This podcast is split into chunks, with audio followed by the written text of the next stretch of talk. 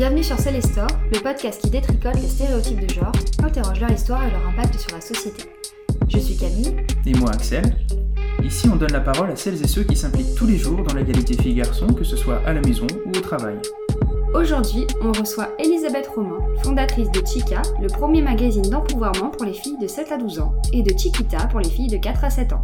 Le premier numéro de Chiquita sortira en septembre après une campagne Ulule réalisée avec succès. Avec elle, on a parlé de stéréotypes liés à la lecture, de la presse genrée, de failles, de représentation et de réseaux sociaux. On y va? Bonjour Elisabeth, merci beaucoup d'être avec nous aujourd'hui. Euh, déjà dans un premier temps, est-ce que vous préférez qu'on se tutoie ou qu'on se vous voit pour cet entretien? Bonjour Axel, mais on peut tout à fait se tutoyer, il n'y a aucun problème là-dessus. Très bien. Ok, merci beaucoup. Euh, bonjour Elisabeth, est-ce que tu peux te présenter? Alors donc, euh, je m'appelle Elisabeth Roman, je j'ai 54 ans, donc je ne vais pas raconter toute ma vie. Tout ce que je peux te dire, c'est que euh, je suis dans la presse enfant depuis quasiment le, le début euh, de mon, de mon travail, de mon, de mon parcours professionnel. Euh, mes grandes, mes grands postes, ça a été rédac chef de Atome Crochu sur Canal J. Pendant dix ans ensuite, j'étais rédac chef euh, du magazine Sciences et Vie Découverte, le Sciences et Vie pour les 7-12. Et puis, je suis partie il y a maintenant 4-5 ans. Et il y a deux ans, j'ai euh, créé mon propre magazine qui s'appelle Chica. Donc, Chica, c'est le premier magazine d'empouvoirment pour les filles de 7 à 12 ans, mais aussi lu par les garçons. Et donc, dans quelques jours, je vais lancer euh, avec mon équipe euh, parce que maintenant j'ai une équipe. Euh, le, le, le, Chica pour les petites et les petits, pour les toutes petites et les tout petits, qui s'appelle Chiquita, et donc qui sera pour les 4-7 ans. Voilà. Bah super. Donc Chica, euh, Chica Mag est le, est le, le, premier magazine, ou du moins ce qu'on a conçu comme le premier magazine d'empouvoirment pour les, les petites filles. Comment vous est venue l'idée de le créer, tout simplement? Ah ben c'est simple. Alors moi, quand je suis partie de Sciences et Vie Découverte, si tu veux, pendant que tout, pendant les dix ans, euh, mes dix ans de Sciences et Vie Découverte, euh, je me suis rendu compte quand même qu'il y avait beaucoup plus de garçons abonnés euh, que de filles. Bon, c'était aussi un peu orienté garçons, c'est ce qu'on me disait, c'est les garçons qui lisent, etc. Et puis, quand je suis partie de Sciences et Vie Découverte, je me suis dit, mais c'est juste pas normal, même si on avait des filles lectrices, il y en avait quand même que 40%. Et euh, je me suis dit, je vais créer un magazine de sciences orienté pour les filles, c'est-à-dire en leur présentant beaucoup de femmes scientifiques, en parlant euh, d'aujourd'hui qui font des découvertes, en, allant voir un petit peu l'histoire des femmes dans la science. Et en fait, quand je suis allée en kiosque pour aller voir euh, ce qu'on proposait aux filles comme magazine, les bras m'en sont tombés. C'est-à-dire, je me suis, je me suis vue voir des magazines rose, parlant d'amour, euh, d'animaux mignons, de mode, de beauté. Euh, euh, et, et, là, je me suis dit, c'est juste pas possible, quoi. Il y a quelque chose qui manque. Et donc, j'ai décidé d'ouvrir ce magazine que je souhaitais d'abord orienter science à, à, un magazine finalement qu'on peut dire de féministe, c'est-à-dire traitant de, de, de toutes, tous les sujets autour de la fille et de la femme, que ce soit donc effectivement et là j'ai repris quand même des idées du départ, c'est-à-dire rencontrer des femmes d'aujourd'hui, mais aussi raconter la vie euh, de femmes euh, du passé, et puis euh, et puis vraiment casser les stéréotypes. Et en fait, on se rend compte là, ça fait euh, deux ans qu'on est dessus, c'est un trimestriel, bah, que tout, tous les trois mois, on arrive quand même à trouver un stéréotype parce qu'il y en a plein et que euh, on arrive à, à, les déconstruire, on arrive à, à trouver des tas d'exemples incroyables autour de ces stéréotypes. Et, euh, et, donc voilà. Et donc cette idée, ça a vraiment été, euh, waouh, euh, qu'est-ce qu'on propose aux filles aujourd'hui euh, dans, dans, les kiosques, quoi.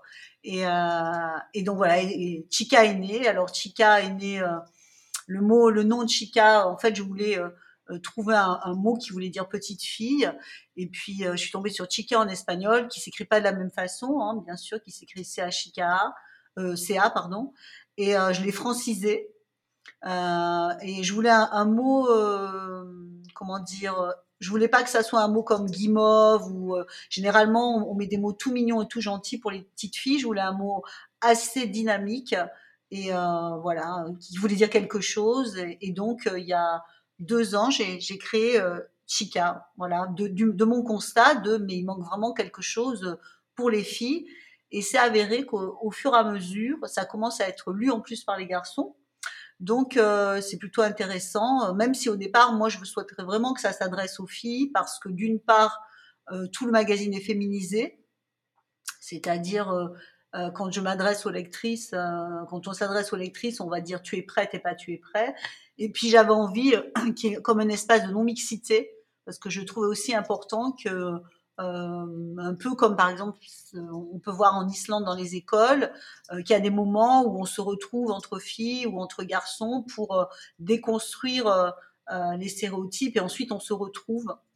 Mais finalement, les garçons commencent aussi à s'en emparer, donc je suis plutôt contente en fait. Voilà. Oui, donc Tika peut être lu par des garçons. Et, d'ailleurs, moi, j'observe que souvent les injonctions faites aux garçons sont presque plus tenaces euh, au niveau de l'éducation euh, des parents. Euh, et je me dis, mais c'est peut-être naïf que avec Chica, vous, vous montrez aussi que bah, qu'être une fille c'est cool, que il y, a, y, a, plein de choses de possibles, que ce n'est pas juste le rose, plaire aux garçons, etc. Et peut-être que ça fait aussi, ou en tout cas ça permet de faire un, un effet boule de neige euh, puisque les petites filles euh, lisent, euh, lisent Chica, elles en parlent, les parents observent un peu aussi le magazine et du coup bah ça, ça peut peut-être aussi changer la façon de non seulement de, de d'aborder l'éducation des filles mais aussi celle des garçons. Écoute, ça, ça, serait formidable. Bon, moi, je t'avoue que j'y crois pas trop, dans le sens où je pense que, en fait, euh, pour s'attaquer justement euh, à la déconstruction euh, des garçons. je pense qu'il faudrait peut-être un autre matériel que, que le magazine. Parce que justement, je pense qu'à ces temps, on a déjà mis en tête dans les garçons que, dans la tête des garçons, pardon, que la lecture c'est pas forcément pour eux. Mm. Et euh, donc je pense que globalement, les garçons qui lisent Chica, mais c'est quand même tant mieux, c'est des garçons qui vont être rassurés dans leurs différences. Mais euh, ceux qui sont déjà, euh, comment dire, qui ont déjà été euh, élevés avec ça ne pleure pas, tu peux, tu, ton truc c'est le fou, tu peux bouger, tu parles plus fort, tu es fort, la compète, etc. Enfin, tous ces stéréotypes de, de, de, de genre adressés aux garçons. Je pense que ça va être complexe pour eux d'être atteints par un magazine écrit. Et je pense sincèrement qu'il y a, que là, euh, globalement, il faut plus être sur le terrain, euh, dans les écoles, euh, faire des ateliers. Euh, voilà, il faudrait vraiment, vraiment être en face à face. et ça, ça demande un boulot de malade. mais je pense que que c'est vraiment, ça serait vraiment une des solutions au niveau des garçons. Donc le magazine, je pense que effectivement c'est le bon vecteur pour les filles parce que malheureusement aussi, c'est pareil, si tu le prends dans l'autre sens, on explique aux filles que la lecture, elles adorent parce qu'elles sont calmes et tranquilles et gentilles, et donc tant mieux. Euh, euh, tant mieux que je puisse que je puisse avoir ce, ce relais par, par, par, la presse. Mais les garçons, je pense que c'est vraiment faut aller sur le terrain quoi. Moi, je pense que c'est vraiment euh, la solution en fait. Oui, parce que les stéréotypes interviennent bien avant 7 ans, effectivement. Oh oui, oui, tout à fait. Ben, tu sais, euh, ils interviennent avant la naissance. Hein, quand, euh, euh, voilà, quand on demande à une femme enceinte si c'est une fille ou un garçon, et que là, il y a toutes les croyances qui interviennent autour du sexe de l'enfant à venir. Quand on va, donc du coup, l'échographie permet de savoir si on va avoir une fille ou un garçon. Donc du coup, les gens vont offrir euh, alors maintenant cette fameuse baby shower qui arrive aussi en France, euh, des cadeaux en fonction du sexe de l'enfant qu'on connaît euh, généralement, puisqu'il y a quand même pas mal de gens qui veulent connaître le sexe de leur enfant. La chambre est peinte dans la couleur, etc. Donc oui, c'est c'est euh, ça commence bien bien avant la naissance. Donc euh, donc ouais à 6 ans, c'est-à-dire 6 7 ans quand les enfants commencent déjà à savoir commencent à lire, euh, ils sont déjà euh, imprégnés euh, de tous ces stéréotypes que ce soit de par leur famille, de par l'école, de par évidemment notre société, puisque quand tu vas dans une boutique de vêtements, quand tu regardes des émissions à la télé, enfin bref, tout ce qui s'adresse, des jouets, même s'il y a une charte qui a été signée récemment, bon, ben, aujourd'hui, on offre quand même plus un poupon à une fille qu'à un garçon. oui, complètement. C'est vrai que c'est assez. Euh, bah, c'est presque décourageant parfois quand on essaye euh, à titre euh, individuel de, de, lutter un peu contre ces stéréotypes. Il y a beaucoup, beaucoup de freins. Et du coup, je vois un peu Chikama comme un acte réellement militant qui va à l'encontre justement de cette image bah, de la petite fille. Et je me demande justement si, si tu as eu des freins ou des blocages vis-à-vis de ce projet de, Chika au démarrage ou même encore aujourd'hui Ok. Euh, tu sais, en fait, euh, moi, je m'attendais à voir euh, des types en train de me tabasser. C'est quoi ce truc? Nanana, etc. Laissez nos filles tranquilles. Pas du tout. Mais pas du tout.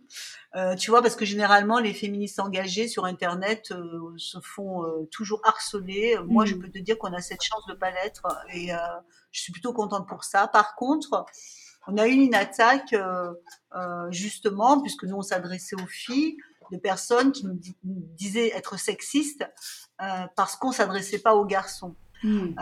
donc ça, ça m'a vraiment étonnée.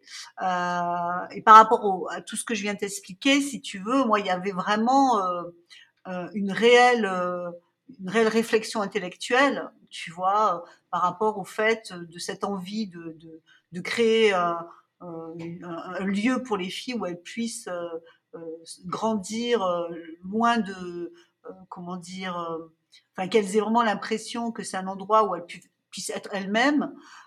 et puis cette idée aussi que de toute façon les garçons la lecture ne leur est pas proposée et voilà etc enfin plein d'idées le fait que ce soit aussi féminisé et puis aujourd'hui, euh, si tu veux, euh, maintenant, euh, c'est pas tellement les attaques qui m'ont fait changer d'avis, mais c'est surtout les lectrices et les lecteurs, enfin les parents, bref, qui m'expliquaient, ben voilà, mon fils lit, etc. Donc j'ai rajouté lui aussi par les garçons, qui, qui du coup me permet effectivement d'avoir moins d'attaques, ça c'est clair, et surtout aussi d'avoir bah, la vérité de ce qui se passe aujourd'hui. Mais maintenant, c'est vrai que le lectorat de, de Chica est beaucoup plus féminin. Euh, et que c'est aussi beaucoup de femmes euh, qui l'achètent pour leurs filles, leurs euh, leurs nièces, leurs petites filles. J'ai des pères qui l'achètent pour leurs filles et ça c'est fabuleux. On a quelques pères très actifs aussi sur nos réseaux sociaux. mais mais voilà, donc l'attaque ça n'a pas été du tout par des gens qui nous disaient quoi, vous allez mettre le féminisme dans la, la tête des filles euh, aussi petites, etc. Mais ça a vraiment été le côté les garçons, quoi. Comme s'ils se sentaient exclus, en fait. Euh, alors que pas du tout. L'idée, c'était vraiment... Euh, euh mais en fait, on, au fur et à mesure de, de ce qu'on fait, euh, on s'adresse aussi aux garçons, puisque dans notre... Par exemple, dans notre partie qui s'appelle un Fox, on, on déconstruit aussi des des stéréotypes euh, de genre euh, adressés aux garçons, comme par exemple euh, les garçons ne doivent pas avoir les cheveux longs. Voilà. donc, enfin, ou doivent avoir les cheveux longs. Donc, on barre ça et puis on explique et on montre que bah, pourquoi, pourquoi? Regarde dans le passé ce qui se passait, regarde ce qui se passe dans d'autres pays, regarde ce petit garçon qui a fait pousser ses cheveux et qui les a coupés pour les donner à une association euh, euh, de lutte contre le cancer, etc. Donc euh, voilà, on s'ouvre aux garçons, mais tout en disant quand même, mais en sachant très bien que de toute façon, c'est un magazine pour filles, mais vraiment l'attaque, ça a été là-dessus, et vraiment très violente, quoi. Vous êtes sexiste, etc. Bon, euh, voilà, c'est arrivé dans, dans, le lieu qu'on n'attendait pas, en fait c'est le fameux, euh, le fameux argument du, du sexisme anti-homme. Mais pourtant, il y a, il y a là, là, tu parles effectivement de lieux safe et euh, parce qu'il existe aussi déjà des, des magazines revendiqués comme euh, s'adressant aux filles et aux garçons. Sauf qu'ils sauf qu'ils s'adressent plus aux garçons en réalité parce qu'il n'y a pas la féminisation des phrases, etc. Donc, Bien sûr, ça... exactement. Moi, je sais que si tu veux, quand j'écrivais science, enfin quand mes quand, j'étais sur Sciences et Vie Découverte, effectivement, les phrases étaient au masculin. Mais par contre, quand j'écrivais les articles, c'est très marrant, j'écrivais, j'utilisais pas l'inclusif, mais euh, j'utilisais la parenthèse, tu vois, c'est-à-dire je mmh. m'étais tué prêt pour une euh, parenthèse E, tu vois, j'avais euh, cette espèce de d'envie déjà d'ouvrir le magazine aux filles, ou alors un mois sur deux, il y avait toujours une expérience qui était proposée, donc pour le coup c'était un petit garçon, une petite fille qui était qui était qui était pris en photo en train de faire l'expérience scientifique. Et, euh, et, je tenais à ce que ce soit un mois sur deux, un mois une fille, un mois un mois un, mois un garçon. Mais euh, mais enfin bon, de toute façon, des magazines pour garçons, il y en a très peu. Tu vas avoir euh, Cars, tu vas avoir voilà des magazines de science. Euh, mais au fond, euh, finalement, la presse aujourd'hui pour enfants s'adresse surtout aux filles. tu vois, alors évidemment, il y a des choses comme Astrapi, j'aime lire, mais c'est pareil, j'aimerais bien connaître leurs statistiques de lecture filles-garçons. Et je pense que malheureusement, euh, tous ces magazines sont beaucoup plus lus par les filles que par les garçons. Hmm. Et donc on parlait de sexisme à l'instant, et est-ce que tu peux euh, nous raconter comment les stéréotypes de genre ou le sexisme a influencé ton quotidien, alors que ce soit de manière personnelle ou professionnellement, est-ce qui, ce qui a peut-être mené à la création de Chica? Ok, alors moi j'ai eu la chance de naître en 1967, c'est-à-dire, euh, tu sais, en fait, on se rend compte qu'après euh, chaque vague féministe, il y a une espèce de, de, de moment privilégié. Mmh. Et euh, voilà. Et moi, dans ce, ce moment-là, euh, bah, écoute, euh, mon frère récupérait mes affaires quand elles étaient trop petites euh, pour moi. Euh, on a acheté des Lego qu'on jouait ensemble. Quand on a acheté un garage, ben c'était pour tout le monde. Euh, il y avait une, une éducation, euh, euh voilà, c'est-à-dire ma mère, j'ai jamais imaginé ma mère qui était une femme au foyer ne m'a jamais montré enfin que, que c'était l'exemple à suivre. et puis quand, quand j'étais à l'école, en fait, bah, je marchais bien en sciences. Il y avait euh, aucun souci pour que je fasse des sciences. Et en fait, dans mes classes scientifiques, sauf quand je suis arrivée à la fac, finalement, euh, il y a toujours eu autant de filles que de garçons. Donc moi, étant petite, euh, le, certains stéréotypes finalement dont on parle aujourd'hui, je ne les ai pas vraiment vécus. Moi, je ne suis pas de l'époque du rose, de la paillette. voilà, c'était des choses qui, qui n'existaient euh, pas vraiment. Euh, par contre, euh, au niveau professionnel, plus tard, je me suis rendu compte du coup, de par mon caractère, qui est un caractère plutôt, je, ne suis pas le stéréotype de femme que l'on pouvait attendre, c'est-à-dire je suis quelqu'un d'assez cash, euh, qui peut parfois mettre en colère en réunion, etc. que ça ne passait pas vraiment. Voilà. Euh, c'est-à-dire, euh, puis je, je, prenais la parole en réunion, etc. J'essayais de la, voilà. Et euh, il y a que maintenant, finalement, après beaucoup de réflexions, que je me rends compte, mais je ne rentrais pas du tout euh, dans ce, dans le rôle qu'on attendait de moi en tant que, que femme dans une entreprise. C'est-à-dire euh, ce côté un peu euh, corporate, etc. Voilà. Donc, euh, donc ça m'a pas forcément euh, nuit euh, ouvertement, dans le sens où comme j'étais, je suis une énorme bosseuse derrière, j'avais pas de sanctions euh, visibles, mais je pense que ça a dû me nuire euh, au niveau, euh, comment dire, au niveau de la progression dans une entreprise, etc. Mais, mais voilà. donc moi, si tu veux, je, je pense que j'ai toujours été euh, une femme euh, euh, assez libre de par euh, ce moment privilégié euh, où je suis née. Voilà. Et puis, bon, pareil, j'étais dans une grande ville, etc. Enfin, je veux dire, il y a beaucoup de, de, de privilèges que j'ai eu étant enfant. Donc moi, j'en ai pas tellement souffert, mais je peux avoir souffert de plein de choses, notamment euh, toute cette, euh, comment dire, bon, par exemple des choses physiques. Hein, Aujourd'hui, euh, les féministes parlent de, de l'acceptation de son corps et même de la fierté de son corps, peu importe le entre guillemets défaut qu'on peut avoir par rapport à ce que dit la société.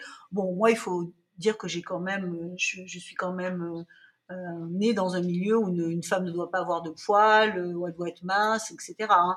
Donc ça, c'est vraiment des, nouveaux, euh, comment dire, euh, des, des, nouvelles déconstructions que moi, évidemment, je n'ai pas, je n'ai pas vécu. Voilà. Et donc, c'est après coup, effectivement. Et j'aurais bien aimé les vivre, au fond puisque moi je suis passée par euh, tous ces trucs-là, physiques, euh, les régimes, les poils, euh, euh, l'acné, les machins, enfin la, la totale.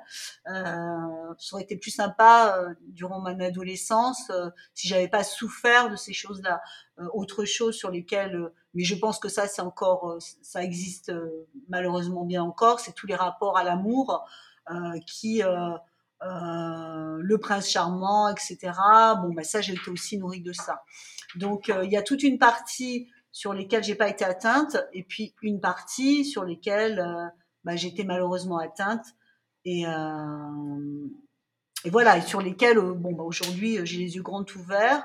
Euh, c'est pas évident quand on a été construite avec euh, avec de telles de telles injonctions, mais qui sont centenaires euh, de les déconstruire. On peut avoir les yeux ouverts, mais pour autant, nous, avec euh, Sophie, donc qui travaille avec moi, on appelle ça nos paradoxes féministes, c'est-à-dire on, sait bien sur quoi on, doit on doit combattre, euh, mais parfois on, s'avoue entre nous que bon bah ça sur ce, sujet-là, non, là j'avoue que j'ai encore du mal. Voilà. chacun ses limites et chacune ses limites, et à chaque vague féministe son lot d'évolution également. Tout à fait. Tout, tout, à fait, mais c'est vrai que quand on est très fortement engagé, c'est-à-dire quand on a, voilà, moi j'ai un magazine, il va y avoir d'autres personnes qui vont avoir euh, des podcasts, d'autres qui vont être présents sur les réseaux sociaux, euh, etc. Donc les, les, féministes qui sont extrêmement engagées, euh, euh du coup on se sent euh, presque coupable, hein, mais on se fouette pas, hein, bien sûr, mais presque, enfin on en rit quoi, mais de, de pas quelque part euh, euh, de comment tu vois c'est c'est expliquer comment comment tout le monde entre guillemets devrait être hein, le devrait vraiment voilà pour pouvoir réussir à, à ce que l'égalité se fasse euh, et que finalement on se rend compte euh, qu'on porte un discours euh, et puis sur certains points on le on l'applique pas toujours tu vois voilà. Donc c'est beaucoup plus gênant pour nous qui sommes des, un peu des porte-paroles donc, euh, donc voilà. Donc évidemment, euh, après l'important c'est d'être honnête avec soi-même, euh, de pas se flageller, et puis de pouvoir aussi en parler. Hein. Nous, on parle volontiers de nos paradoxes féministes, mais mais voilà, on y travaille. Voilà, on y travaille aussi. Mais c'est vrai qu'il y a une injonction à, à une sorte de de perfection féministe que beaucoup beaucoup de, de militantes, notamment sur Instagram, dénoncent en rappelant euh, par exemple que euh, elles ne sont ni une chaîne d'infos en, continu et que donc elles ne peuvent pas être sur tous les fronts, et aussi qu'elles restent des, bah, des, des, personnes humaines qui ont donc des failles. Il y a des choses aussi qui sont propres à, à son histoire personnelle. C'est vrai que le rapport euh, à la pilosité, par exemple, n'est pas le même selon, selon son, son passé ou même son rapport au corps c'est bien aussi, je trouve, d'enseigner euh, la possibilité d'avoir des failles aux, petites filles, par exemple. Ça sort aussi de la perfection. Non, Ouais, ouais, je suis, je suis tout à fait d'accord avec toi. C'est, extrêmement important. Euh, euh, bien sûr, bien sûr. Mais c'est vrai, comme je te disais, même si on, on le répète, cette, comment dire, comme, comme malgré tout, euh, on est dans une société aussi de modèles. Euh, euh, voilà, tu vois, par exemple, moi je suis Vic Dou, qui est une illustratrice. Elle n'a pas peur d'avoir des poils sur les jambes, de les montrer. Enfin, tu vois. Et donc du coup, ça a quand même une valeur qui est extrêmement importante, c'est-à-dire de montrer qu'elle est capable de le faire et qu'elle le fait et qu'elle l'assume. c'est évidemment. après, évidemment, c'est pas une injonction qu'elle donne aux personnes qui la suivent, mais d'un seul coup, elle ouvre des portes. Et c'est vrai que c'est important de pouvoir aussi montrer certaines choses, c'est-à-dire d'ouvrir certaines portes. Voilà. Donc, euh, c'est vrai que, mais voilà, oui, euh, on, est, il faut quand même que toutes les portes soient ouvertes et après que les gens puissent choisir les chemins qui, qui, qui peuvent. Parce que c'est vrai que ces injonctions sont tellement fortes, tellement fortes, parce que malgré tout, euh, bon, si on continue à parler des poils, même s'il y a plein de féministes euh, qui parlent, qui expliquent, qui déconstruisent, derrière, on a, comment dire une société avec des pubs, des, des, des, quand tu vas dans des boutiques, etc., des films. Enfin, est-ce qu'on a déjà vu une actrice dans un film avec des poils aux jambes? Je ne pense pas. Donc, ou alors c'est genre Woodstock, c'est-à-dire voilà, tu vois. Mais donc tant que ça ne, tant que finalement aussi des choses qui sont dédiées au grand public, euh, ne, ne, reprendront pas ces codes-là, euh, eh ben voilà, ça, ça va, ça, ça, va pas rentrer dans, dans, dans, dans la réalité de, de tous et de toutes en fait. Mais il y a un vrai travail de, représentation à faire. Mais alors, euh, chacun à, son échelle. Mais c'est vrai que si la, les grandes boîtes, les grandes industries euh, du cinéma notamment s'y mettaient, ça, pourrait vraiment beaucoup aider. Dans Chica, d'ailleurs, je, trouve que vous, participez un peu à, ça, à la, représentation, parce que les, les Chicas, les, les, quatre, euh, les quatre personnages du magazine sont... sont, sont des, des personnages qu'on ne retrouve pas, je trouve. Il y a une, il y a une petite fille blonde un peu enrobée, il y a une, une autre chica qui est d'origine asiatique, une autre avec des cheveux crépus, c'est quand même assez rare de voir ça. Ça permet, j'imagine aussi, aux, à des petites filles de s'identifier, alors que par exemple à mon époque, on ne, on ne voyait pas ces modèles-là. Oui, ça a été un souhait dès le départ, c'est-à-dire on sait que hum, la mascotte, c'est euh, le, un lien affectif qu'il y a entre la lectrice et le lecteur et, le magazine en fait. Euh, c'est le point d'entrée c'est euh, ce qui permet de se dire ok ce magazine est pour moi euh, et donc c'était hyper important pour nous qu'il y ait beaucoup de représentation mais aussi bien dans les mascottes que dans les articles c'est-à-dire voilà nous on, fait en sorte vraiment de de sortir de cette représentation des héroïnes blanches euh, aussi bien du présent que du passé et euh, ouais, là par exemple, on a une rubrique qui s'appelle Chicador. C'est des petites filles euh, qui font des trucs, comment dire, qui sortent un peu de l'ordinaire. alors c'est pareil, hein, l'idée c'est pas toi aussi deviens, etc. Mais pour montrer que finalement, oui, on, peut faire plein de choses, peu importe l'âge. Et là, la dernière que Sophie, donc ma journaliste, a interviewée, c'est une petite fille new-yorkaise qui est métisse, je pense, et qui, euh, et qui, suit euh, comme ça des ateliers. Euh, excuse-moi, Sophie, à New York, c'est où au La Philharmonie de New York? Oui, oui.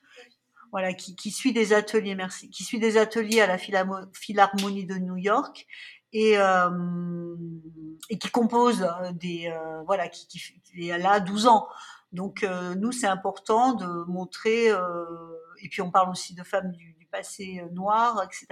Donc, qui ont, qui ont fait des choses euh, assez puissantes. Donc, nous, l'idée, c'est vraiment qu'il y ait une représentation euh, parce que parce qu'on sait et donc ce qui est important pour nous c'est d'être aussi diffusé en bibliothèque. Le magazine est cher pourquoi? Parce que bah, je suis une toute petite entreprise de presse. L'impression ça coûte extrêmement cher. Donc je ne peux pas faire à moi mais je sais qu'à ce moment-là je vais être je vais m'adresser à une certaine catégorie de la population française. Mais par contre, euh, je travaille un maximum pour entrer dans les bibliothèques, et j'en ai déjà pas mal en France, et puis aussi dans les CDI de collège. Et, là, je sais que je vais atteindre euh, d'autres enfants euh, qui vont euh, du coup se reconnaître dans Chica et, euh, et, et, qui vont bah, peut-être effectivement s'interroger sur les injonctions qu'on leur donne au quotidien, notamment euh, quand elles vont voir TikTok, tu vois. Euh, nous, on essaye de, de, de, de voilà, de, de, combattre tout ce qui est par exemple hypersexualisation, des choses comme ça que, que, que qui est euh, généré euh, sur des endroits comme TikTok. Oui, oui, c'est vrai que c'est le nouveau, euh, le nouveau réseau social un peu problématique des jeunes en plus. Ah ouais, puis des très petites, hein, c'est ça qui est fou et, euh, et vraiment avec, euh, enfin nous on est, enfin moi je suis plutôt effarée euh, par le message qui est qui, qui, qui, est passé et qui, finalement et ça vraiment là, là, vraiment on retrouve le côté séduction sexualisée des petites dès le plus jeune âge et ah, elles se rendent même pas compte de ce qui se passe en fait. Voilà. Parce qu'il y a aussi la, la possibilité d'avoir du succès. Il y a beaucoup de, de, jeunes filles, euh, très jeunes effectivement, qui, qui, sont, qui deviennent internationalement connues, qui peuvent éventuellement gagner de l'argent grâce à une danse sur un TikTok. Et parce qu'aussi, on n'a pas assez de recul sur l'impact des réseaux sociaux aussi, finalement.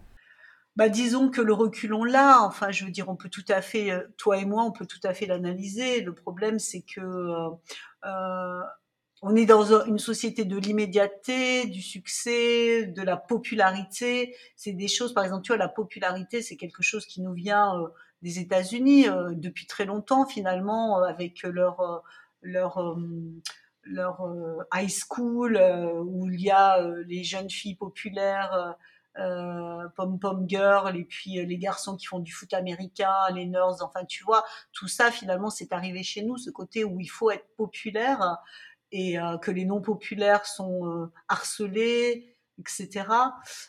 mais on se rend compte que les réseaux sociaux ont, multiplié toutes ces idées-là, que d'un côté il y a bah, alors ça a toujours existé hein, à l'école, les enfants harcelés et tout, mais maintenant effectivement les réseaux sociaux ont, multiplié euh, euh, tout ça. Et donc, euh, la popularité est multipliée, le harcèlement est multiplié.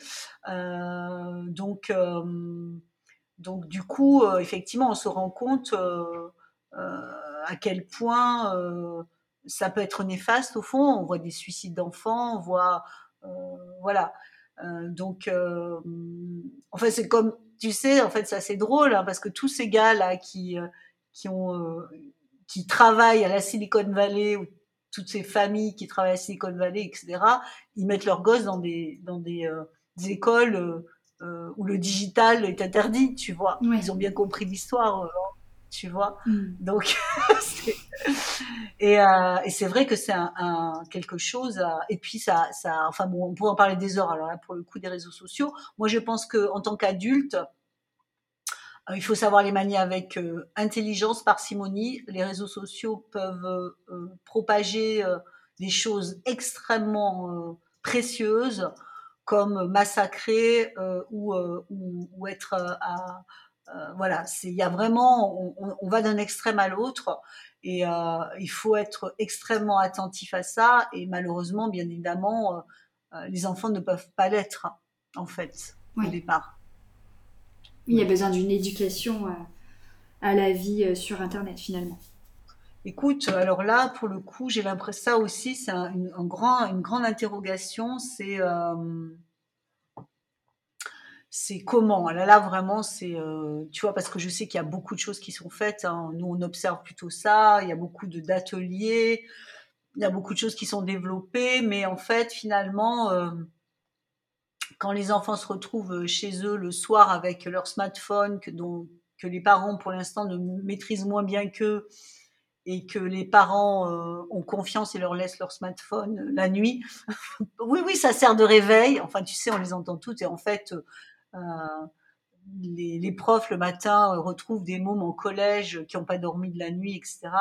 Enfin, tu vois, c'est vraiment. Alors ça, c'est un autre problème. Hein. Mais, euh, mais voilà, c'est pour ça que moi aussi, au départ, mon souhait, ça a été d'être vraiment en papier. Souvent, on me dit euh, appli, machin. Euh, non, pas pour l'instant. C'est nous, nous, sur nos réseaux, on s'adresse aux parents, en fait. On s'adresse aux adultes.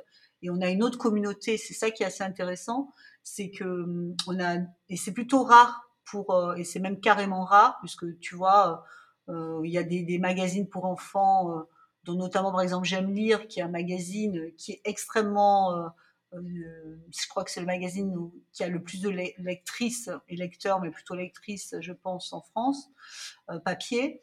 Ces réseaux sociaux, donc il y a, je crois, 100 000 abonnés sur Facebook, et en fait, tu te rends compte que les publis de, J'aime lire euh, sont pratiquement pas likés, ni partagés, ni suivis, ni lus. Bah parce que, oui, les parents de, des enfants qui lisent J'aime lire, euh, en fait, finalement, ils sont juste contents que leur enfant lise J'aime lire, mais ils n'ont pas de, dialogue avec J'aime lire. Alors que nous, ce qui est vraiment super, c'est qu'on a, on a un public enfant par le magazine, mais pas que d'ailleurs. Leurs parents le lisent aussi parce que on nous dit, bah ouais, nous on apprend des trucs aussi et ça c'est fabuleux. Et puis sur les réseaux sociaux, on a les adultes en fait.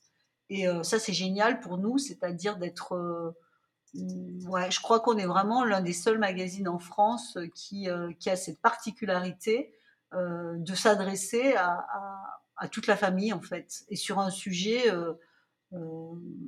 bah, engagé. Hein, voilà. Mmh. Mmh.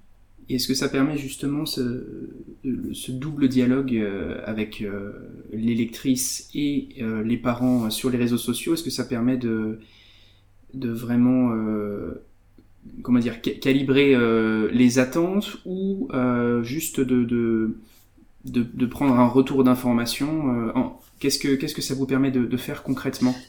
Oh, bah, ça, nous apporte plein de choses. D'abord, on fait notre métier de journaliste en premier lieu, c'est-à-dire, nous, les réseaux sociaux, évidemment, on, a compris comment ça marchait. Bon, quand tu as compris comment ça marche, tu, tu, tu arrives à avoir certains messages qui sont juste des messages pour dire, OK, on est là. Donc ça n'a pas forcément d'intérêt pour notre métier de journaliste, mais par contre, euh, en tant que journaliste, on relaie des informations autour de ce sujet. Euh, ça va être aussi bien des études sociaux sur les filles et les garçons, euh, ça va être euh, voilà, des, des, des, choses sexistes qui peuvent se passer au niveau des enfants, etc. Donc on fait vraiment notre métier de journaliste euh, où on relaie des informations, mais ça va être aussi, euh, euh voilà, nos, nos, nos, abonnés ont besoin aussi souvent de s'exprimer sur euh, les choses sexistes que vivent leurs enfants ou sur les choses sexistes qu'elles qu'elles ont vécues. Et donc aussi c'est un endroit de libération de la parole et de l'écoute. Euh, voilà, donc euh, nous, c'est vraiment, euh, on travaille sur, sur, sur plusieurs types de messages qui, qui nous permettent d'avoir un lien très fort et une communauté qui est, comme je te dis, moindre, mais vraiment moindre que celle de J'aime lire, mais qui est extrêmement active. Et, et pour nous, c'est extrêmement important aussi euh, d'avoir euh, cette communauté parce que ça nous porte, euh, ça nous porte. on n'est pas un gros groupe de presse, donc on a besoin d'énergie tous les jours pour faire ce qu'on a à faire, puisque tu vois, moi je suis, voilà. On, est, une toute, petite équipe, donc on fait beaucoup de choses et, et, que cette, ce dialogue sur les réseaux sociaux au quotidien nous donne l'énergie euh, dont on a besoin pour se dire ok on continue euh, ils sont là elles sont là euh, on y va pour elles pour eux pour alors évidemment nos lectrices et nos lecteurs euh, sont aussi extrêmement présents par le mail. Et euh, d'ailleurs c'est assez fabuleux c'est que maintenant ça c'est génial on est super contente je dis contente parce qu'on est que des filles dans l'équipe c'est que c'est qu'en fait, maintenant, nos lectrices deviennent nos enquêtrices. Et donc, elles nous envoient des photos. Dès qu'elles voient un truc qui fonctionne pas euh, dans des boutiques, euh, sur Internet, etc. Et ça, c'est génial, quoi ça c'est juste fabuleux quoi. Elles vont dans une boutique, elles voient euh, une carte postale où il y a écrit d'un côté euh, gentil maman et papa fort, elles prennent la photo, elles nous l'envoient en disant ouais c'est pas normal et nous on, on, est euh, aux anges quoi. On dit mais c'est juste fabuleux.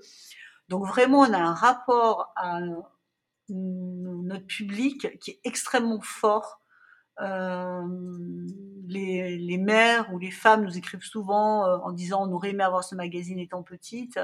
Euh, enfin bref, pour nous, on a un rapport affectif qui est énorme. Moi, pour tout vous dire, en disant de sciences et découvertes, évidemment qu'il y avait un rapport affectif avec les lecteurs, mais généralement c'était que les enfants, et il n'y avait pas ce, ce, cette, euh, ces mails au quotidien, c'est, enfin voilà, c'est juste fabuleux quoi.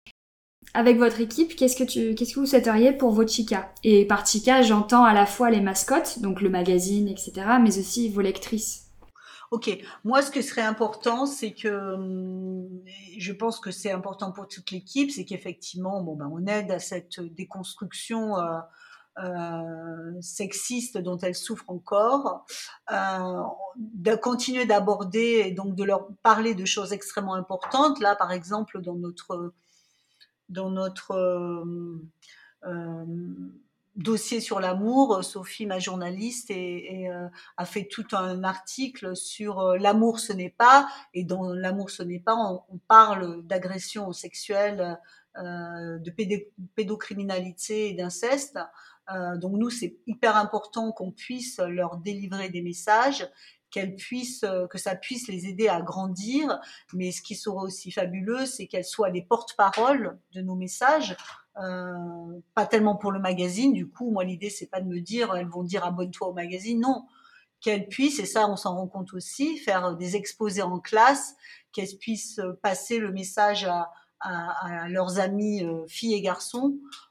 Donc là, c'est vraiment l'idée, c'est vraiment que, la petite graine qu'on pose euh, fasse, euh, euh, fasse des petits et que des petites et que voilà et qu'on contribue à notre façon à changer le monde. Ça, a l'air présomptueux, mais globalement, moi, j'ai pas envie de faire un magazine où moi, j'ai toujours essayé de travailler sur des magazines intelligents, c'est-à-dire intelligent mais euh, joyeux. Voilà, c'est ça aussi qui est important, c'est-à-dire euh, que le moment de lecture soit un moment de satisfaction, quoi, mais de satisfaction, de bonne satisfaction. C'est-à-dire, moi, mon truc, c'est pas de faire un article comme j'ai pu voir dans les magazines pour petites, choisis ton maillot de bain pour cet été.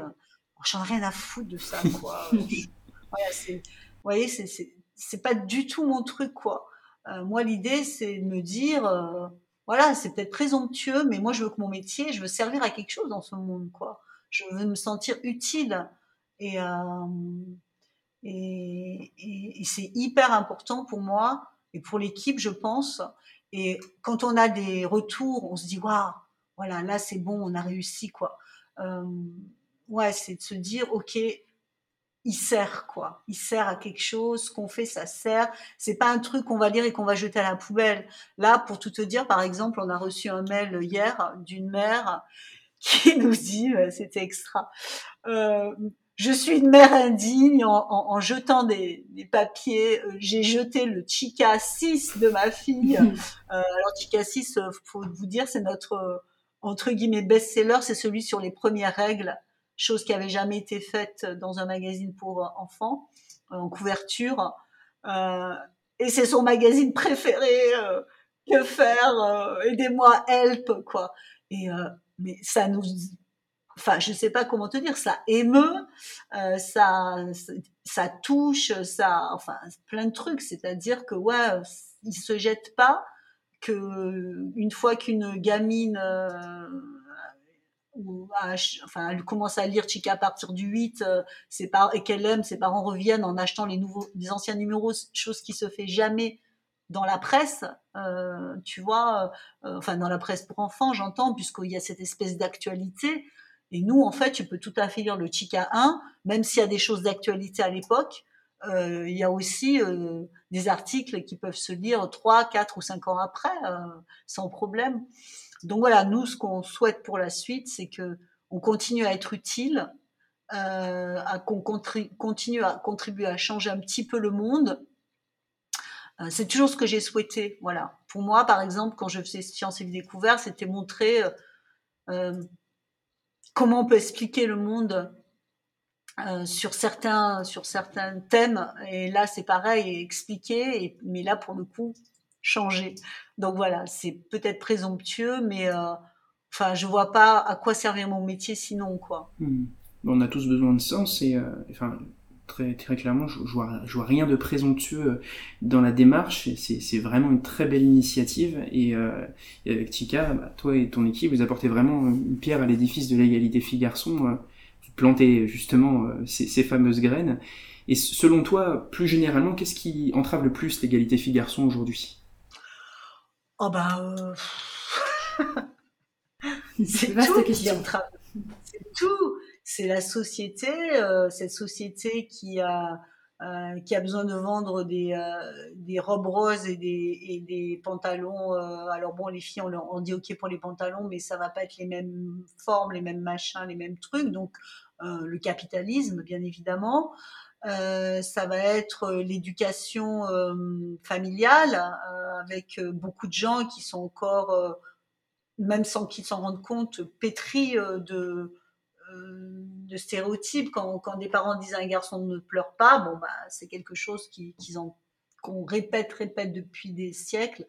Et pas tant que finalement, puisque les garçons qui pleurent, euh, bah, à une époque, c'était euh, vraiment euh, mis en avant, quoi. Je crois que c'est au Moyen Âge. Je suis désolée pour la période, mais il y a des descriptions justement de foule d'hommes qui pleurent et se roulent par terre. C'était une façon de d'exprimer certaines émotions qui étaient en France hein, d'ailleurs qui étaient euh, reconnues et encouragées donc euh, mais là aujourd'hui euh, voilà donc c'est des stéréotypes qui sont familiaux.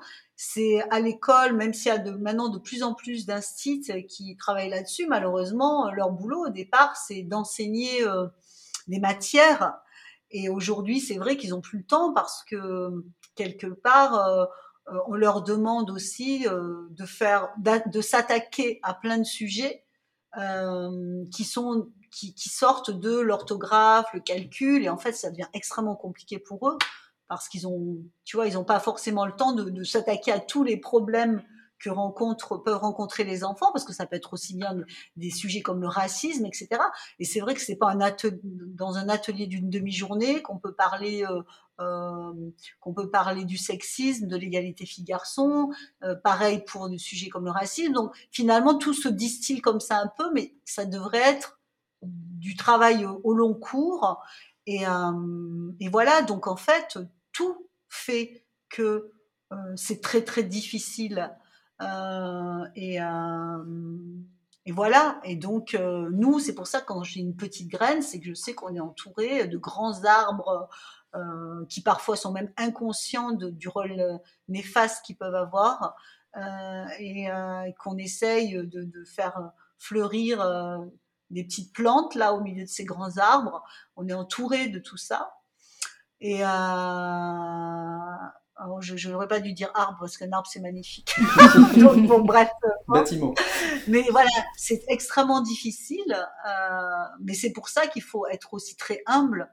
Et comme je vous disiez tout à l'heure, en fait, de se dire, OK, ce combat prendra des années et des années et des années, et euh, voilà. Et, et on, on, fait partie d'une chaîne, mais, euh, mais on sait que, que c'est euh, c'est le pot de terre contre le pot de fer, que, mais qu'on continue. Mais voilà.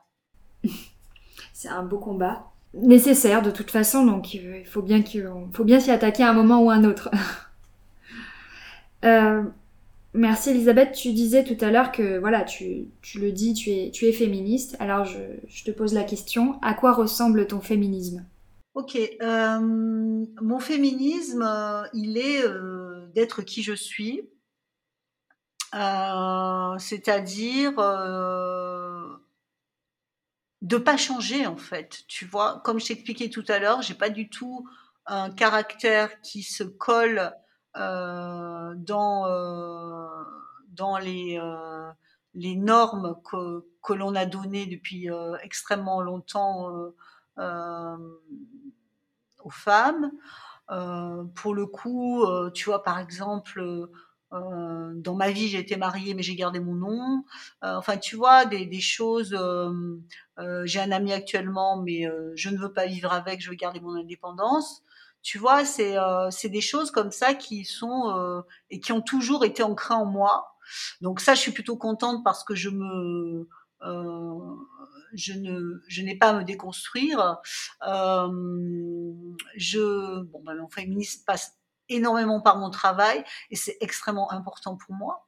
Euh, d'imaginer que, que bah, oui, je, suis aussi euh, une actrice euh, euh, de ce féminisme au quotidien, c'est quand même, bon, nous on bosse énormément hein, puisqu'on est une petite équipe, mais pour moi c'est du 10 heures du matin, euh, 2 heures du mat tous les jours, euh, week-end compris, et depuis quelque temps je m'accorde le vendredi après-midi pour euh, sortir de là. puisque aussi ça peut devenir extrêmement complexe d'être toujours sur un combat. Il faut pas non plus être en burn-out euh, de féminisme.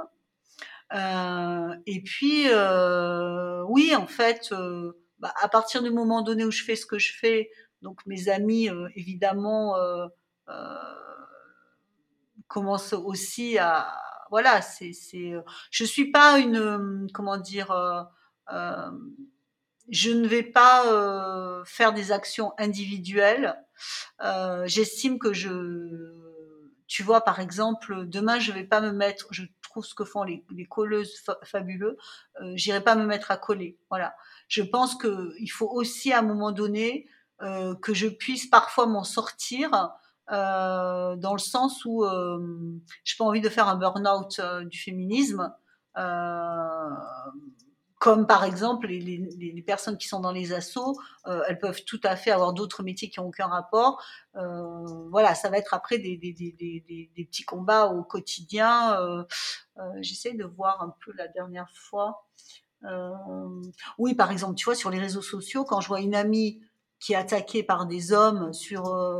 Tu vois, tu sais, c'est le côté genre petite vanne, soi-disant sympa, etc., et que je vois qu'elle ose pas répondre, bah, j'y vais, quoi. Moi, j'y vais, j'ai aucun souci, quoi tu vois? Parce que par exemple, moi, il n'y a rien de plus que je déteste, c'est des mecs qui se rendent compte qu'il y a une fille un peu fragile.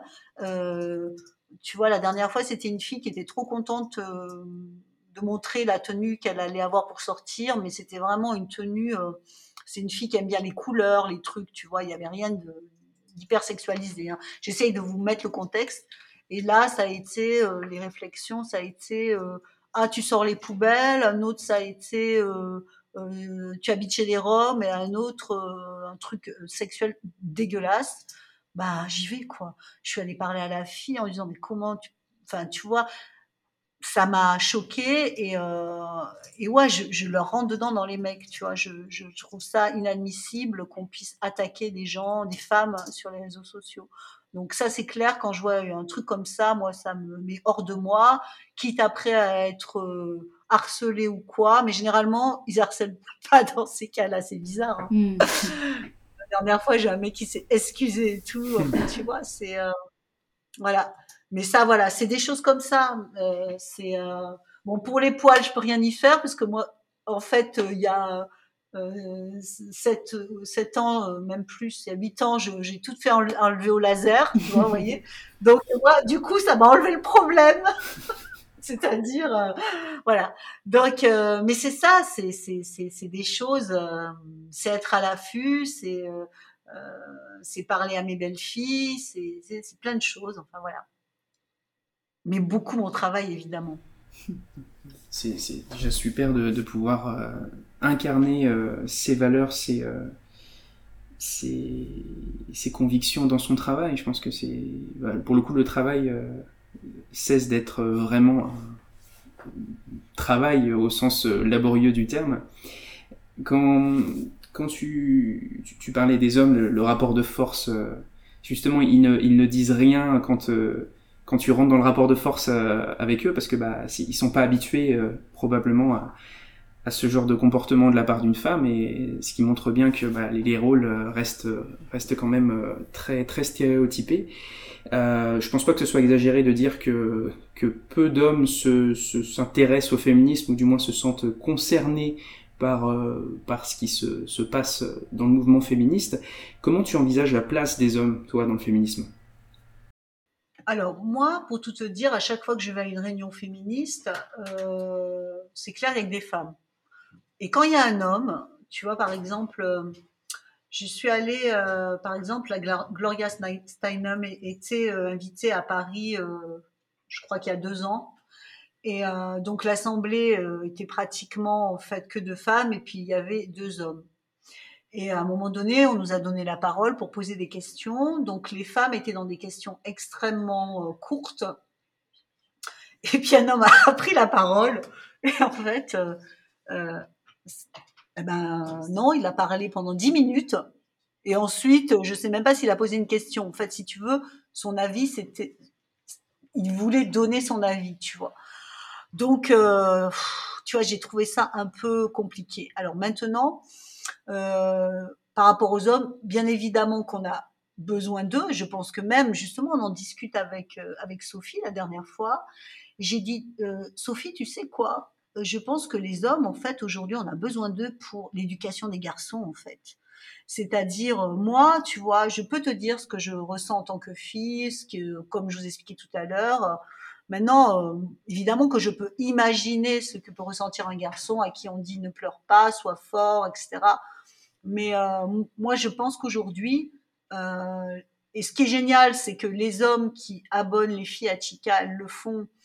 Euh, ils le font parce que ils savent quelque part comment ils ont fait peut-être entre guillemets comment ils ont considéré les filles quand ils étaient plus jeunes et qu'ils n'ont pas envie que leurs filles euh, passent par là. Mais je, je meurs d'envie que les hommes prennent ce truc à bras le corps, c'est-à-dire qu'ils aillent éduquer les petits garçons, quoi. J'en rêve. J'en rêve, vraiment. Hein. Euh, je trouve que c'est à eux d'y aller, quoi. Euh, euh, on peut pas se charger tout non plus, vous voyez, euh, tu vois. C'est-à-dire euh, parce que je pense que c'est pareil, qu'il y aurait vraiment un rôle modèle, qui aurait, voilà, moi j'ai vécu ça, je sais ce que vous vivez, allez les gars, on, va de l'autre côté. Par exemple, nous, avec Chica, on fait à chaque Noël l'opération Un poupon pour un garçon. C'est-à-dire qu'on estime qu'il n'y a pas de raison que les qu'on offre des poupées euh, filles et donc euh, pour des tas de raisons parce que euh, le poupon permet de, de, parler, de partager ses émotions, euh, et puis ensuite, on apprend aussi à s'occuper d'un bébé. Peut-être qu'un jour, voilà, ces garçons qui auront peut-être des, des enfants vont, vont s'en occuper.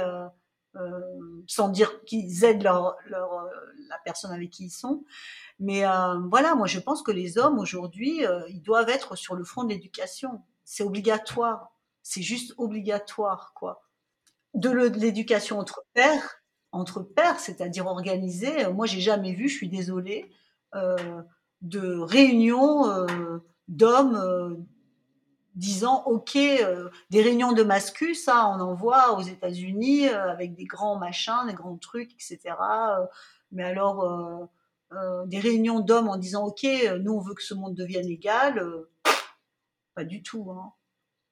donc c'est peut-être à toi Axel de t'y mettre non mais tu vois ce que je veux dire c'est-à-dire oui. qu'à un moment donné aussi je pense qu'il faut qu'il y ait cette et c'est ça en fait tu sais il y a toujours le truc ah, la non mixité c'est pas possible et tout. Oui je pense qu'à un moment donné elle est obligatoire. Non pas qu'on veuille exclure des gens c'est parce qu'à un moment donné il faut qu'il y ait un partage de la parole. Moi j'aimerais qu'il y ait des types entre eux qui soient hyper forts hyper virils et qui disent putain ça fait des années qu'on m'impose ça moi ça me fait chier j'en ai marre. Enfin tu vois c'est à dire que euh, qui est vraiment un partage de cette parole d'hommes entre eux et qui, et qui, et qui disent ok on va faire quelque chose quoi. Et qui ne fassent pas que entre guillemets rejoindre les, les, les, assauts féministes ou, ou, aller avec les femmes. Tu vois qui est aussi quelque part un espèce de truc euh, pour eux. Pour eux. Et à partir du moment donné où eux ils auront décidé euh, que ouais, ils en ont marre qu'on leur impose ça, ça et ça, que s'ils ont envie de porter un t-shirt à cœur, euh, euh, on va pas les, les... tu vois, il faut qu'ils parlent. On peut pas tout le temps parler pour tout le monde en fait.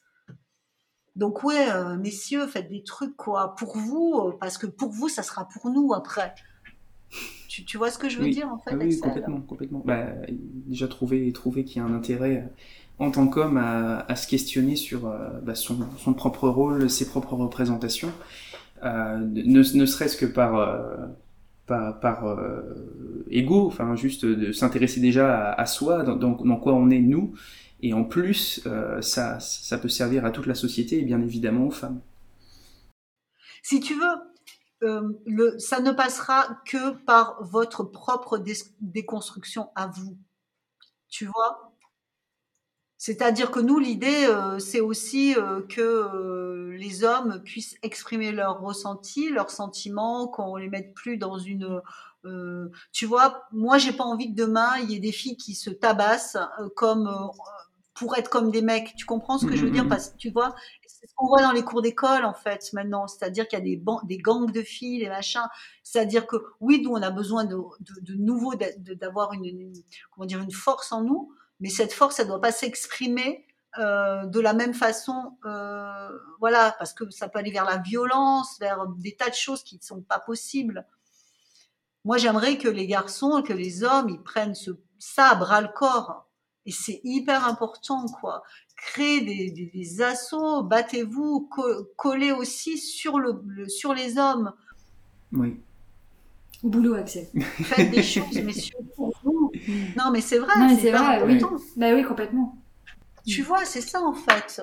C'est ça. Et, et, prenez ce problème-là qui concerne les petits garçons aussi à bras le corps, quoi à bras le corps parce que eux, les filles, franchement, et on, on le sait, on le voit, on en parlait tout à l'heure. Quelque part, c'est beaucoup plus simple de. Aujourd'hui, les filles, elles ont le droit de porter des pantalons. Ça a l'air trivial comme truc, mais un garçon euh, qui aurait envie de mettre une, une jupe, mais juste parce que il a envie d'avoir une jupe, bah, euh, mais ça, ça va être une catastrophe. Mais c'est même pas une sorte de jupe, un t-shirt rose, mais c'est un truc de fou. C'est hmm. impossible. Un garçon, il peut pas aimer le rose. Voilà, alors que c'est juste une couleur, hein, faut arrêter. Donc, euh, donc euh, ouais, il y a un moment donné, je vous en supplie, parce que nous, euh, on peut pas être sur tous les fronts. Et celui des garçons, ça serait génial. Et des hommes, ça serait génial si les hommes s'y mettaient aussi en disant on en a ras le bol. Arrêtez de nous demander d'être compétitifs, de machin, de trucs, etc. Et je crois que le, monde s'en portera beaucoup mieux si les, les hommes y arrivaient, quoi. Moi, franchement, je sais pas vous, j'ai jamais, jamais vu d'appel à ce genre de réunion. Voilà, des mecs, un mec de 40 ans, cadre dynamique dans une entreprise, qui taperait du poing sur la table et qui montrait l'assaut euh, des hommes euh, euh, qui en ont ras le bol. bah, franchement, je la vois pas. Alors que des assauts féministes, alors là, t'en as à l'appel. C'est normal c'est pas normal, quoi. Alors ça y est, nous, on fait notre taf. Allez-y, les mecs, hein. faites votre taf pour vous, pour vous, pour vous. Vous imaginez pas les injonctions aussi. Enfin, vous le savez, les injonctions qu'on vous met sur la tête, quoi. Ma théorie, c'est qu'il y a, ma théorie, c'est qu'il y a beaucoup d'injonctions pour les faites aux hommes, mais il y a aussi beaucoup de privilèges à rester dans cette position d'homme euh, actuellement encore. Et c'est ah, toujours plus difficile de renoncer aux privilèges privilèges qui sont pas vécus comme des privilèges. Non, mais parce qu'aujourd'hui, on décide que le privilège, ça va être de celui qui parle fort, qui est chef, qui a de la thune, qui dirige, qui est dominant. Et si mm. on a inversé ces privilèges en disant, mais qu'est-ce qu'on en a fou d'avoir des privilèges? Alors évidemment, hein, là, je suis hyper utopiste hein, quand je vous dis tout ça. Hein. Mais euh, moi, je pense que c'est la, la voie qui va arriver, là. La voie qui va arriver. Donc Axel, vas-y. comprends ce que je veux dire? C'est-à-dire que c'est hyper important. C'est hyper important. Je peux pas parler pour les autres hommes, mais, euh, mais en tout cas, euh, j'essaye à mon niveau. Oui, je, bah, je m'en doute, hein, puisque tu, tu vu, ton discours. Mais c'est hyper important que ça soit, euh, comment dire, que ce soit mis, mis aussi en avant avec, voilà, des assauts, des que ce soit visible. Après, il y a la. Il y a la... Ouais, visible. visible. C'est-à-dire que ce que tu fais au quotidien, c'est de faire. Ouais. Mais euh, vas-y, je Excuse-moi. Le, problème euh, de la visibilisation, c'est que justement, beaucoup d'hommes vont, euh, en, en, trop se visibilisant, vont invisibiliser et donc reproduire le schéma, le schéma patriarcal. Donc c'est cette, cette ambivalence. Pas du, tout. Mais pas du tout, Axel. Si toi, ton message, ça va être, ok, moi, euh, je n'ai plus envie qu'on me demande d'être fort. Moi, je m'occupe de mes enfants. Moi, machin, etc. Tu vois, c'est-à-dire, mais mais mais que, tu vois, moi, le, peu d'hommes que je vois faire ça, ça va être, euh, par exemple, un homme qui coud, euh, qui a créé sa boîte d'habits pour sa fille. Tu vois, c'est des choses, c'est des choses qui sont très pointu, mais il y a aucun mec qui dit ok moi là les gars euh, je crée un bouquin, je je tu vois voilà il y a des choses ok tu vois mm, mm, au mm. point où c'est moi qui fais un poupon pour un garçon, je suis une fille tu vois, mais c'est pas que je veux pas le faire, c'est que j'aurais bien aimé que ça soit un homme qui vienne un jour me dire mais moi je voudrais créer un poupon pour un garçon dans ta boîte. Est-ce que tu tu ben viens ok mais génial tu vois. Oui. Tu comprends ce que je veux dire, Axel C'est-à-dire, euh, c'est-à-dire que c'est qui s'attaque au problème des garçons. Et moi, je vais, aucune femme ne va dire euh, euh, euh allez ça y est, tu nous invisibilises, pas du tout. Non, mais c'était l'exemple que tu prenais, c'est les gens, les, les, hommes qui rentrent dans des réunions féministes notamment et qui, qui vont qui vont Ah oui, monopoliser le- la parole. Et à côté, les associations de, Ça, de, de euh, qui, qui sont des dérives euh, et, et qui sont Je pas. euh, Mais comme je te dis, il n'y a, y a- aucune asso qui a été créée par des hommes avec des hommes et en disant, même à la limite, venez avec nous les femmes, tu vois ce que je veux dire Tu comprends ce que je veux Oui. dire? C'est-à-dire, moi, nous- enfin, nous, en tant que féministes, on dit pas, il y a que nous qui devons faire le travail, tu vois Tu vois ce que je veux dire? Oui, complètement. Mais parce que nous, on s'attaque à- vraiment au départ à, ce- à celui, à, la- à la place des femmes. Mm, mm. Ce qui est le, Mais ce qui on parle le- aussi de la place des hommes, mais, euh, mais on peut pas. Moi, je suis désolée, je ne peux pas te dire ce que c'est qu'avoir été éduquée en- quand je tombe et qu'on me dise ne pleure pas, tu es un garçon, je ne l'ai pas vécu. Tu vois, je ne peux pas dire ce que ça peut faire dans ma tête. Je peux pas dire quand euh, un type euh, m'insulte que je me dis faut que je le tabasse, tu vois, parce que mon père m'a dit si quelqu'un t'emmerde, vas-y, euh, tu peux y aller. Tu, tu comprends ce que je veux dire? Je n'ai pas ça dans ma tête. Comment mon message va être va être, tu comprends? Ouais. Alors je peux le faire ce message, mais en même temps, quand je vais être en face de garçons, euh, ça va être compliqué quand même, Ouais. tu vois. ce qui va être reçu. Ben oui, donc je peux, ouais, je peux. Puis non, puis moi j'aimerais aussi qu'on, voilà, que, que- enfin, de toute façon, on discutait la dernière fois avec Sophie, je disais, il faut que les hommes, ils, parlent en premier lieu entre eux, puis aux petits garçons, quoi. Je t'avoue que ça serait un truc incroyable, hein, tu vois, si ça arrivait, euh, waouh.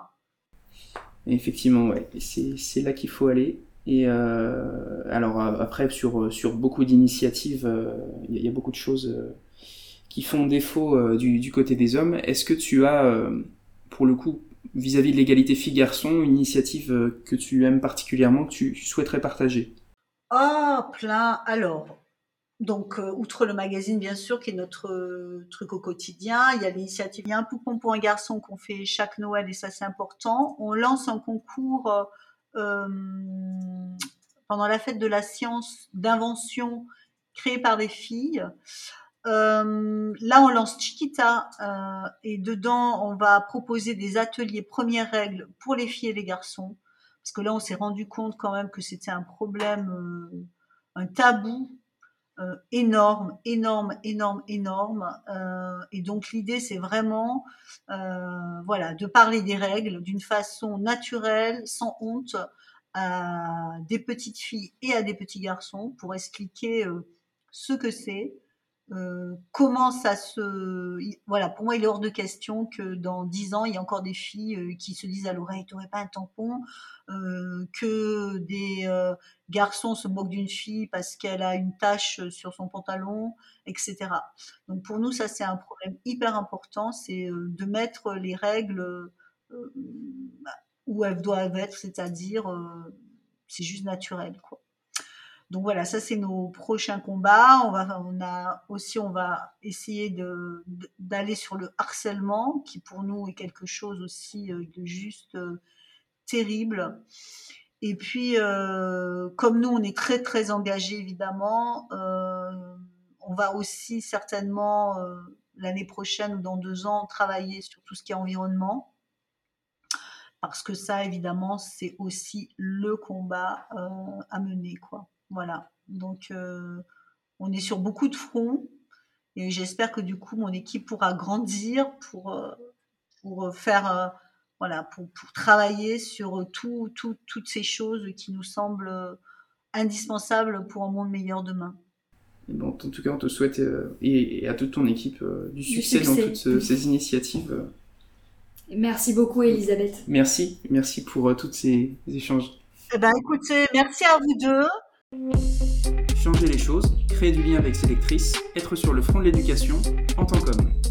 Elisabeth a un message, et si nous les hommes, on s'emparait enfin du sujet des masculinités pour un monde plus égalitaire et libéré des stéréotypes de genre?